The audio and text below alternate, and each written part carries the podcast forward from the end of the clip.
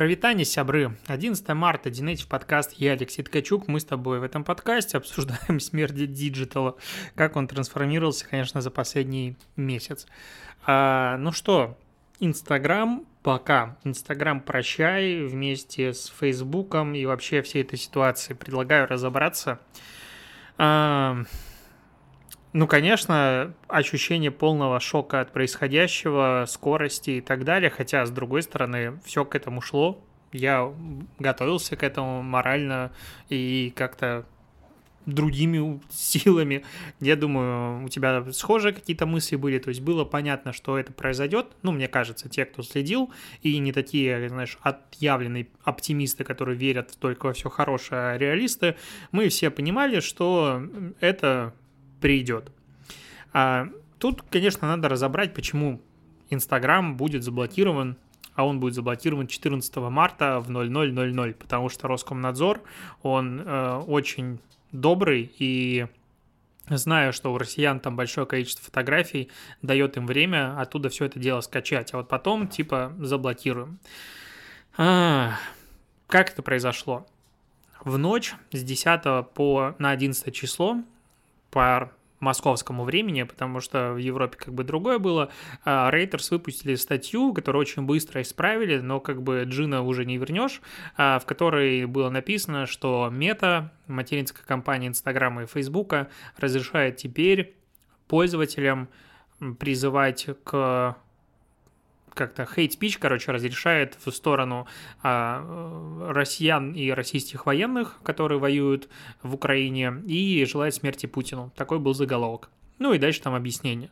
А, Мета это практически сразу там подтвердила, кто-то из пресс-секретарей в Твиттере, потому что сначала вообще было как бы шок, что это такое и вообще зачем. А потом появилась, или, по-моему, сразу была информация о том, что это будет разрешено только в не, ну, небольшом количестве стран, по сути, в соседях России и смежных э, странах.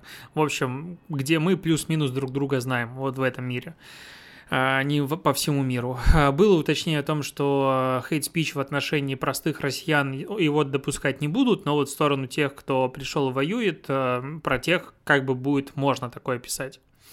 Я пошел смотреть комментарии западные, отечественные и так далее, что вообще люди пишут, потому что в моем как бы каком-то мире понимание это странная хрень, Точнее, я не пытаюсь никого оправдать ни в коем случае. И э, если ко мне кто-то приходит на мою землю и уничтожает э, дома соседние и так далее, очевидно, что я не буду ему цветы кидать в руки и благодарить. Это абсолютно нормально. Но при этом вот такое какое-то заявление, то, что оно провоцирует и что оно говорит, это достаточно, опять же, опасная штука, потому что, по сути, это ну, я не знаю, как модераторы могут э, брать и фильтровать. Вот здесь, типа, это только в сторону военных, вот, да, а здесь в сторону, допустим, всех русских а, направлено пожелание смерти, потому что это, типа, разрешено будет. Короче, это очень-очень пограничное такое состояние именно для площадки. И Роскомнадзор, очевидно, должен был этим воспользоваться. Разумеется, он этим воспользовался.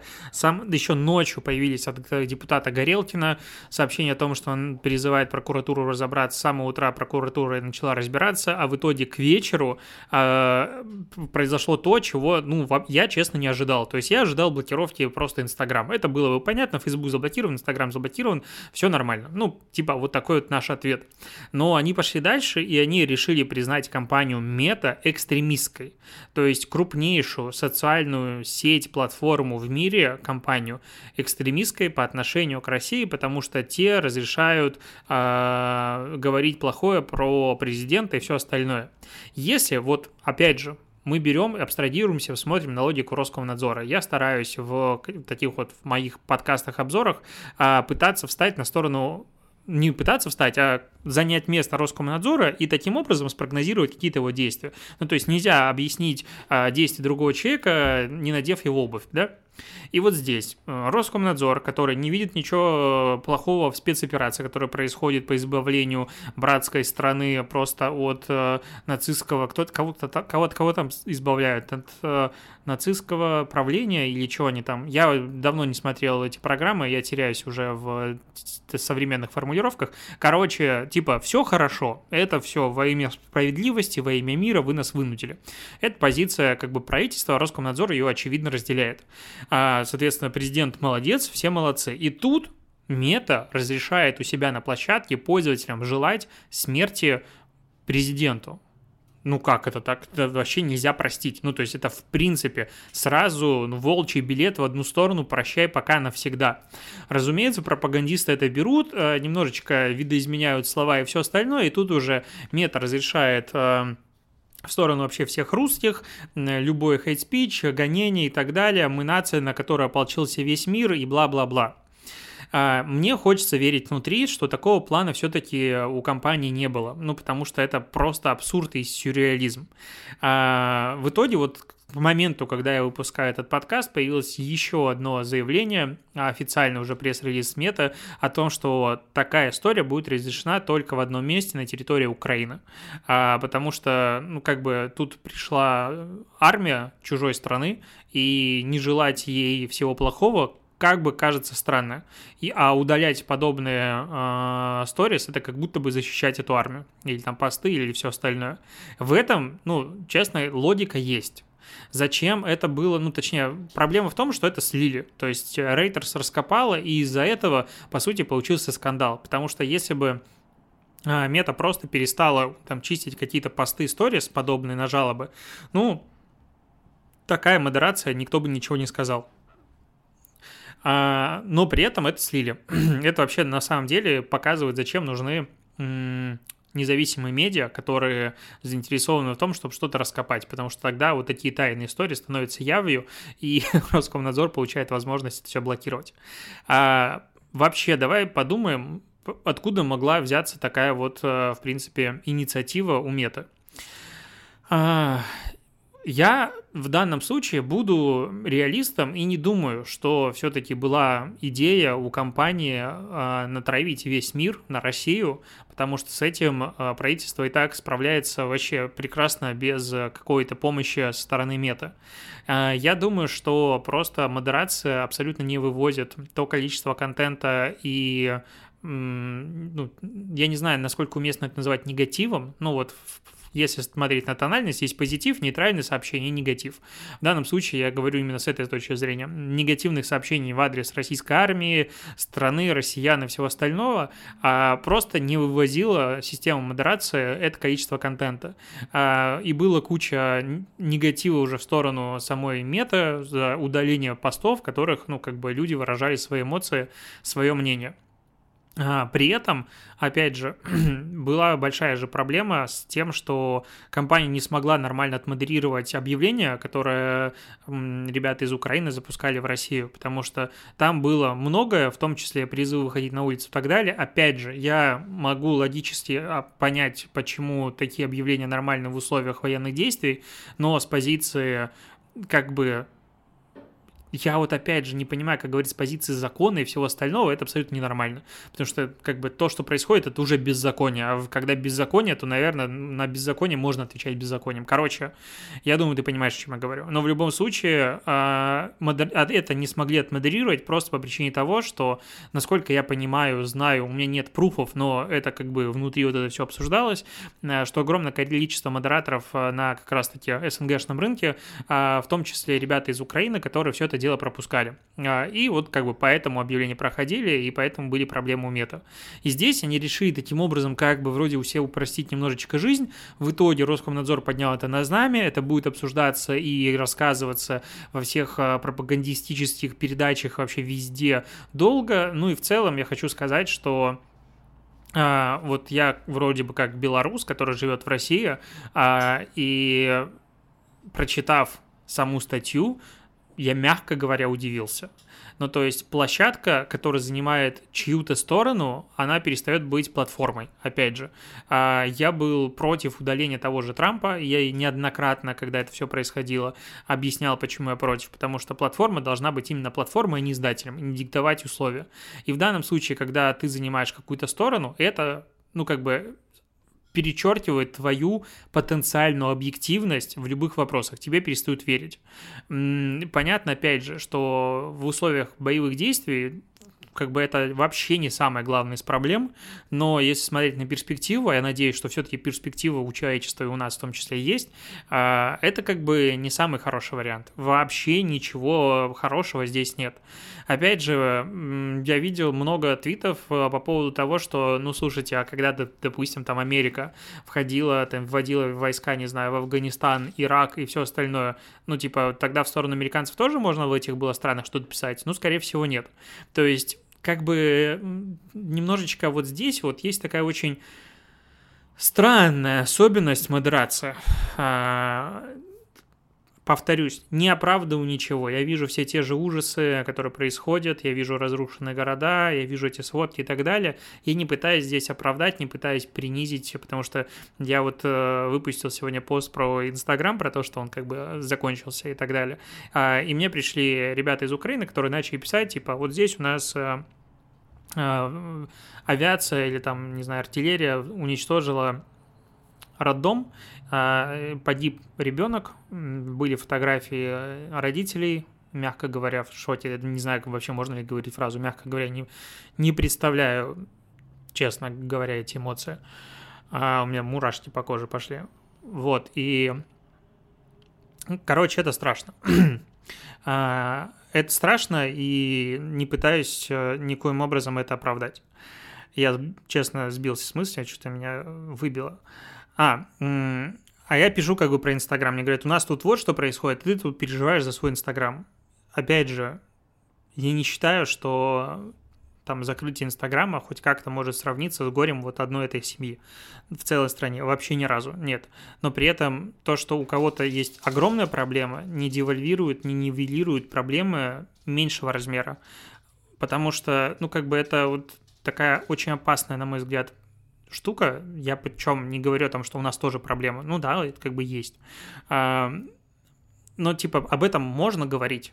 В блоге про социальные сети, это, наверное, наверняка надо обсуждать закрытие крупнейшей площадки в России.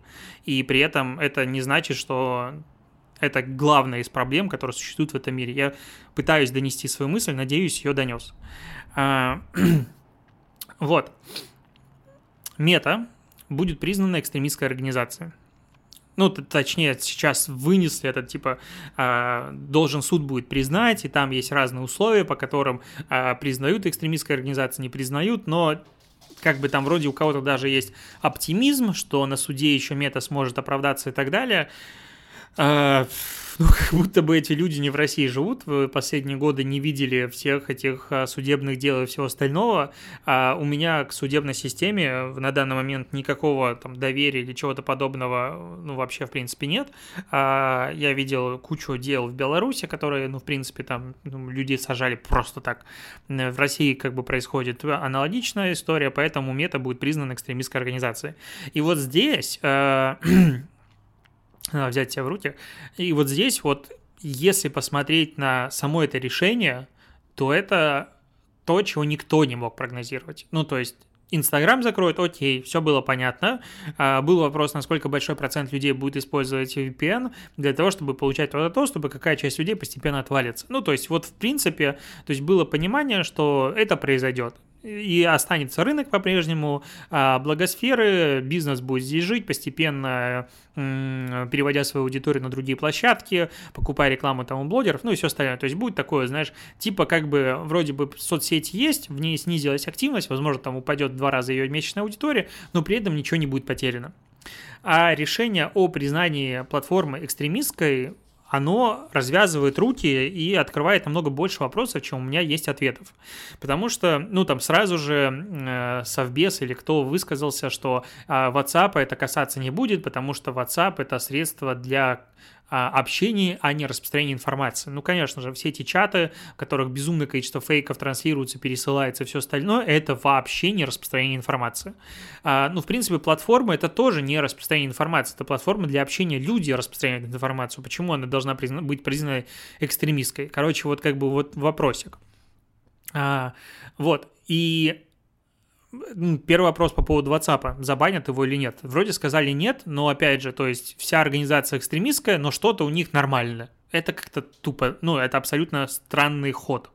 Потом сказали, что за, лич, ну, за, за страницы пользователей э, в, в Инстаграме тоже ничего не будет.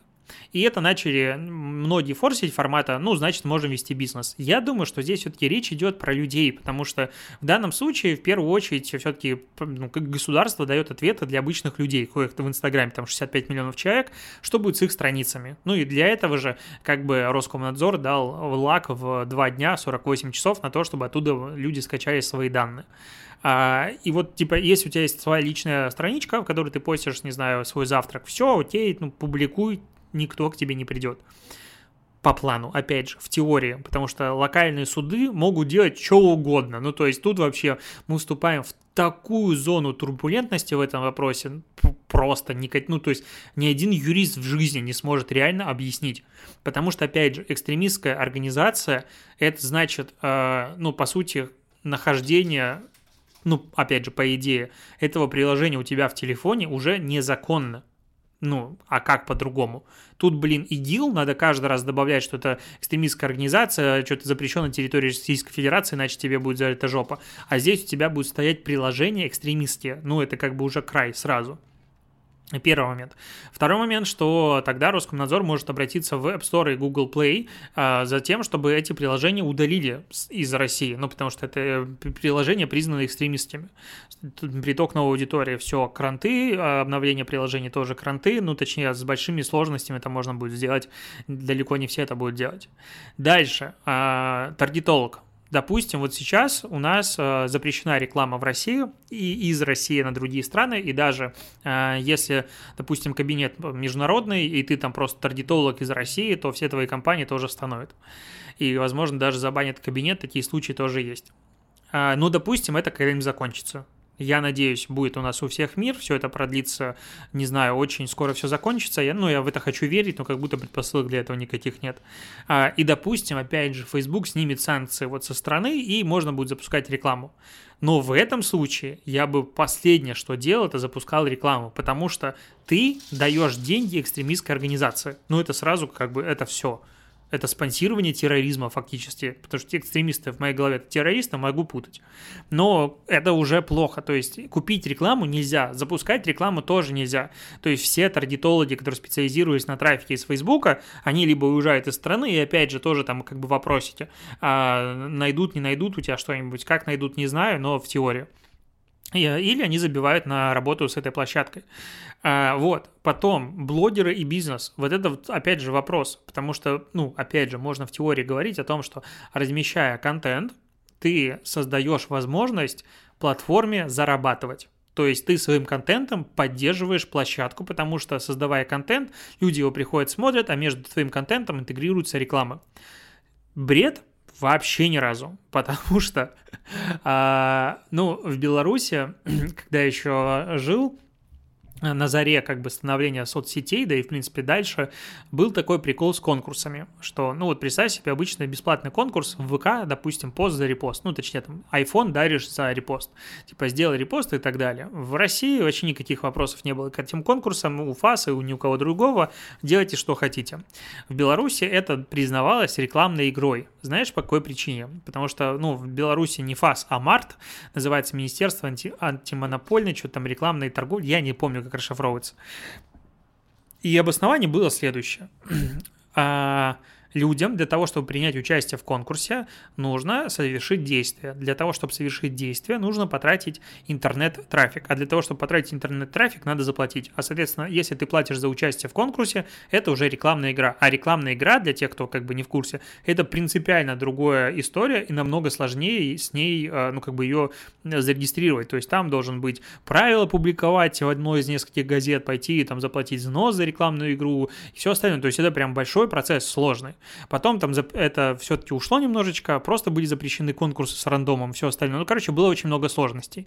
Поэтому, ну, как бы, если тебе кажется, что мое объяснение, почему публикация постов может э, интерпретироваться как поддержание экстремистской организации, вот, я тебе придумал обоснование. Ты создаешь контент, люди его смотрят, и в промежутках между ним видят рекламу. Значит, ты помогаешь размещать рекламу, помогаешь зарабатывать, ты поддерживаешь экстремистов. Может, может так суд э, решить? Опять же, живя в России, вообще легко в это верю. Особенно глядя на последнее вот это вот все, без проблем в это верю. Соответственно, сейчас, ну, как бы еще ничего не признали экстремистками. И типа можно сказать, что мы зря паникуем. Я уверен в том, что признают. А, и вот дальше будет интересный вопрос именно с точки зрения расшифровки. Сможем ли мы публиковать контент или не сможем? В теории, опять же, можно. Но лично я начинаю думать, что, наверное, не стану. Просто по причине того, что я не хочу стать прецедентом судебного права, в котором скажут, а, видишь, этого там как бы загребли, тогда мы не будем. Ну вот с этой позиции как-то не хочется рисковать. Но малый бизнес, средний бизнес и все остальные, которые делали огромную ставку на Инстаграм, сейчас такие, охренеть.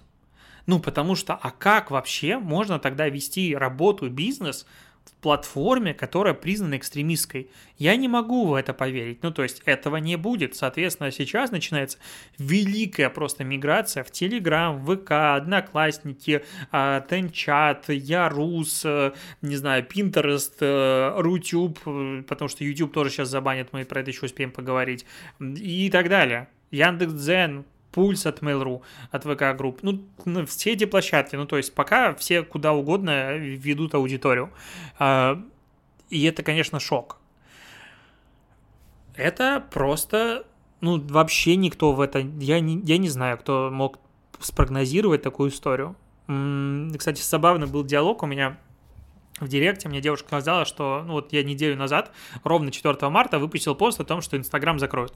Она мне написала, что э, нагоняешь панику, не закроют. Я говорю, давай обсудим это через неделю. А к ее чести она сегодня написала через неделю, говорит, ты был прав. Причем даже дату угадал. Разумеется, я не думал, что такое вот именно такое, так произойдет это, но как бы э, совпадение. YouTube тоже как бы закроют, я опять же в этом уверен, потому что YouTube забанил сегодня одним днем все а, страницы государственных СМИ во всех странах, а, и Мета явно этого тоже как бы, ну, точнее не Мета, а Роскомнадзор этого не сильно потерпит, поэтому, ну, как бы готовимся. Передел рынка блогосферы неимоверный, если так вот, опять же, говорить исключительно про digital, не думаю ни о чем другом. А стабильность с каждым днем все стабильнее. Сегодня я полвечера гонялся по городу за банкоматами Тиньков, пытался а, снять, там у меня есть небольшая сумма в долларах. Думаю, ну, хочу вывести их в кэш, потому что пока еще можно. А, стоял в одной очереди полчаса, во второй я подошел, понял, что там смысла нет. Ну, короче, ничего не получилось снять, только полвечера ездил а, по городу. Просто стабилизец э, со всех сторон идет радостный у меня, ну, как бы есть же курс по SMM-стратегии, White SMM, там было достаточно много в том числе про стратегию в Инстаграм, а, про работу с Инстаграм, про изучение аудитории в Инстаграм. Понимаю, что сейчас придется обновлять и переписывать большую часть курса. А, вот, и я уже неделю наверное, больше. Хочу сделать лекцию про антикризисное, вот как, ну, реак, ну, антикризисное управление, назовем так, реакцию на кризис. Что делать с стратегиями, как в этой ситуации вообще себя вести, как адаптироваться и так далее. И вот, ну, как бы для этого, очевидно, надо обсуждать какие-то площадки, варианты и все остальное. Я вот каждый день сажусь, начинаю делать чуть-чуть презентацию, и каждый день просто такой, не, чувак, вот то, что ты сделал, давай мы это выкинем, а и поговорим про другое. Ну, потому что, как бы, это уже не актуально. То есть я не хочу записать лекцию, которая будет актуальна один день. В стратегии, в принципе, такого невозможно. А я просто жду, когда, знаешь, максимально, ну, когда мы до дна достанем, чтобы это от этого дна хоть как-то оттолкнуться и начать плыть дальше. Вот это дно как будто бы уходит из-под дно каждый раз. То есть мы, кажется, вот уже ил начал дотрагиваться пальчиками, но не, нифига. Затягивать дальше, идем дальше в глубину. У меня лекция 23 числа или 24, по-моему, в Ижевске, офлайновая. там у меня должна была быть лекция про статистику, и, ну, там, статистика, которая врет, опять же, там был большой упор на Инстаграм, все остальное, я написал организаторам еще вчера, говорю, давайте, ребят, сменим тему, потому что, ну, как бы все прекрасно, лекция шикарная, но, наверное, надо говорить сейчас про другое. А, я говорю, только я буду эту лекцию делать про вот кризисное реагирование, что делать бизнесу и так далее, максимально поздно. Ну, то есть, условно, я выступаю там утром, я ее буду делать вечером сразу предупреждаю, не ждите от меня презентации заранее. Говорит, да, понятно. Я вот смотрю, что, в принципе, возможно, надо будет без презентации выступать, просто открывать новости и по новостям проходиться, а, говорить, что вообще делать. А, такое себе. Я тут еще дополнительно тестирую Тенчат. Я уже говорил, по-моему, про это. Буду писать на следующей неделе обзор. Очень сильно растет площадка, работает очень сильно нестабильно сейчас, то есть пользоваться в данную секунду приложением, это прям должна быть большая мотивация, но при этом, ну как бы, извините меня, у меня вот я сегодня пост, ну, я туда кросс-пощу из Telegram контент. И я добавил туда э, пост про блокировку Telegram, вот, блокировку Instagram, э, указал ключевые вопросы, э, на которые еще пока предстоит ответить по поводу, можно будет вести свой аккаунт или все остальное, или это будет признано экстремистской организацией. И вот пару часов назад там было, по-моему, 8 тысяч охвата. С тем учетом, что на меня сейчас подписано, по-моему, 300 человек. Ну, а я такой, как бы, хорошо, потому что, значит, там есть люди, значит, есть жизнь, и вообще там хорошая интеграция осталась чтобы ребята наладили систему, потому что у них очень большой прирост аудитории, и просто не, не вытягивают сервера, не масштабируют, сейчас не успевают. Но мне кажется, это может стать вполне себе заменителем LinkedIn, потому что там по INN можно пробивать контрагентов. И, короче, ну, для бизнеса именно достаточно удобная штука получается. Вот, а, такие дела живем, будем жить без Инстаграм. Я, наверное, опять же, я там говорил, что не буду вести свой аккаунт. Я думаю, что буду его вести до последнего, до понимания того, что, ну, как бы дальше вообще нельзя. Потому что профессиональная аудитория, на мой взгляд, э, VPN будет использовать очень активно, и это, в принципе, ну, как бы без него сегодня в интернете грустно. То есть я буду стараться там быть до последнего и так далее, но при этом, как бы, Основной площадкой буду, конечно, считать себе дальше э, Telegram. На, за сегодня на меня подписалось, по-моему, 5000 человек из Instagram в Телеграме. Ну, там плюс-минус 4000 примерно. И ВК. ВК, конечно, начинает переживать, э, ну, буквально перерождение. Вот у меня прирост 2000 э, человек было, 10 тысяч стало 12. А, ну, живем будем адаптироваться, будем, ну, как бы, можно сказать, конечно, прекрасную фразу о том, что каждый кризис – это время возможностей и все остальное, но я бы очень сильно предпочтел жить во время без возможностей, но без такого кризиса, в спокойное время. Я думаю, меня поддержат очень многие люди, которые слушают этот подкаст. Ну что, а, Спасибо тебе за то, что дослушиваешь. Услышим с тобой уже, наверное, в понедельник. Надеюсь, не придется экстренно выходить и записывать какую-то мысль по поводу подкаста. Пока.